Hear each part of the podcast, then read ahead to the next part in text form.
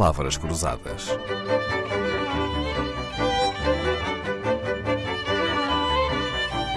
Porque quase tudo é uma questão de semântica.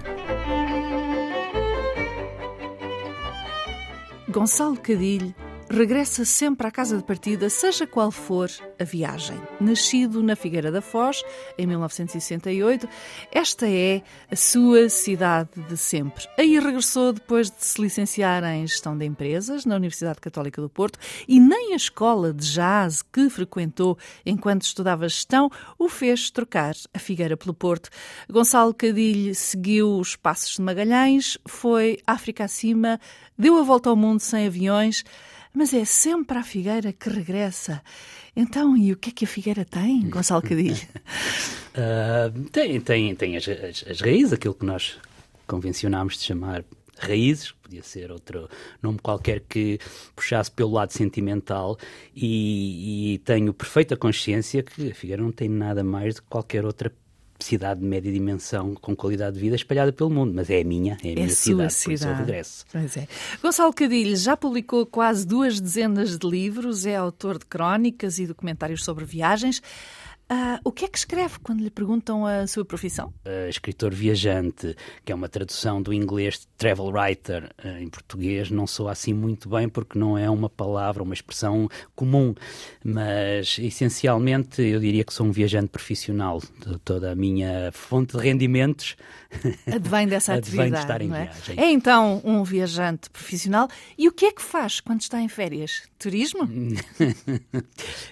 antigamente, quando estava em férias estava a pensar em trabalho, que é uma coisa maravilhosa. É uma pessoa gostar tanto do trabalho que faz que até em férias continua a pensar nele. Mas agora com a família, que também quer a sua parte de viagens, o filhote tem 11 anos, portanto só nas férias escolares é que podemos viajar. Muitas vezes as minhas férias acabam por ser mais viagens. Viagens diferentes daquelas que faz habitualmente, sim, desde claro, logo que vai acompanhada, não sim, é? Sim. É diferente. O programa dessas viagens deve ser bem diferente, imagino. Bom, há aquela ideia de que os turistas são sempre os outros, não é?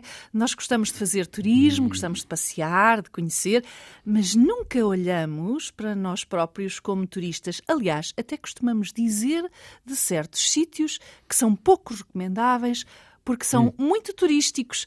Então, e de onde é que vem esta má fama dos turistas? É, é uma boa pergunta. Ehm, Porquê é que os turistas eh, não gostam de se sentir turistas? Eh, na realidade, comecemos pela semântica da palavra, porque eu acho que todos somos turistas. Eu quero as pessoas que vão uma semana a conhecer Veneza, o mais turístico de todos os destinos, quer uh, alguém que tenha a possibilidade de estar um ano inteiro a dar uma volta ao mundo sem aviões, por exemplo, todos somos turistas. E porquê? Porque a possibilidade de viajarmos pela curiosidade de saber o que é que existe do outro lado, é isso se chama-se fazer turismo. E quem o inventou foram os ingleses do grande Tour, que no século XVIII, XIX começaram a ter estas viagens de formação para conhecer as raízes clássicas da cultura ocidental, que se encontravam em Itália e na Grécia. Estavam fora a viajar durante cerca de um ano, dois anos, e esse grande tour deu origem ao tourism e aos turistas. Portanto, para mim, ser turista é a, a, a seção mais nobre da possibilidade de sermos viajantes, porque viajantes há muitos. O camionista que faz uh, o transporte internacional é viajante, o técnico especializado em reparar uma peça que vai ver o que é que se passa com a máquina é um viajante, as hospedeiras de bordo são viajantes. Agora, viajar para conhecermos o mundo faz de nós turistas. Isso é Portanto, o melhor o que Gonçalo nós podemos não, querer. Uhum, não concorda com aquele preconceito até um bocadinho snob, não é? Muito snob. De que uh, turistas são os outros, nós Sim. somos viajantes. Eu acho que não faz sentido Somos todos turistas. usar as palavras dessa maneira. Então, e se juntarmos viajantes profissionais com turistas, podemos ter ainda uma terceira versão, agora muito na moda, que são os nómadas digitais. Hum. Também viajam e também por razões de trabalho. Como o Gonçalo viaja para trabalhar, Hum. será que esta expressão lhe assenta De assim? maneira nenhuma. Não? Não. Uh, mais uma vez, vamos à origem das palavras. Uh, o nómada vem do grego, uh, indicava o pastor, ou seja, quando a humanidade, na Revolução do Neolítico, deixou de ser o caçador-recoletor, não é? E passou a ser o agricultor que tinha a sua contraposição no pastor, ou seja, parte da sociedade, da comunidade cultivava a terra, outra parte levava os animais. E é daí que vem o nómada. O nómada implica sempre esta viagem circular que ao fim de algum tempo regressa ao mesmo sítio.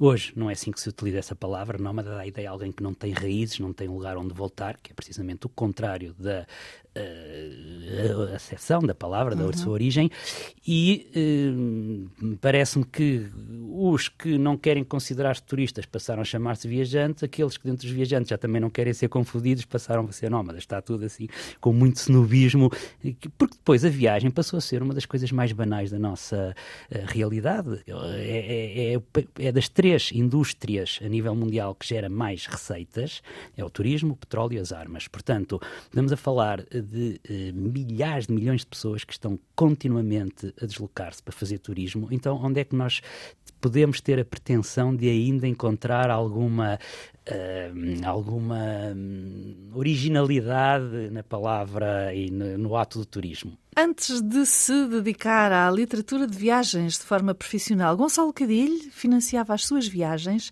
sendo vindimador em França, músico num nightclub da Riviera Italiana, operário num estaleiro de iates em Lavagna, Itália, responsável pelas reservas numa estância de ski nos Alpes italianos e empregado de mesa num dos mais famosos restaurantes de Porto Fino. Ele bem diz que o mundo se divide em duas metades, uma é a Itália, a outra é o resto. Gonçalo Cadilho há de sempre voltar à Itália. Palavras Cruzadas, um programa de Dalila Carvalho.